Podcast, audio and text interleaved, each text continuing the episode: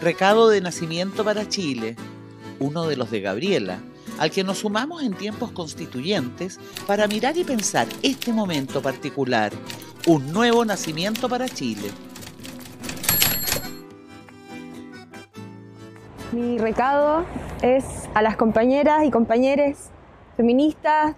de otros países del mundo que sepan que aquí en Chile estamos avanzando, estamos construyendo una alternativa que es nuestra, que es de los pueblos, que es feminista, que ha sido resultado de una revuelta popular que se levantó contra el neoliberalismo, contra la precarización de la vida y que hoy hemos logrado avanzar, avanzar en poner fin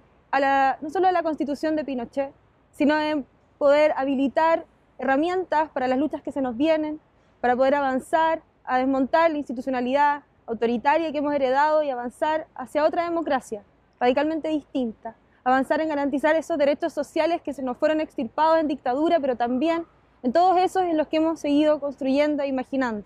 Avanzamos en derechos sexuales y reproductivos y va a ser la primera vez que una constitución en todo el mundo garantice el derecho a la interrupción voluntaria del embarazo, compañeras. Va a ser la primera vez que avancemos a una democracia paritaria, porque nunca más seremos menos de la mitad en todo espacio de decisión política.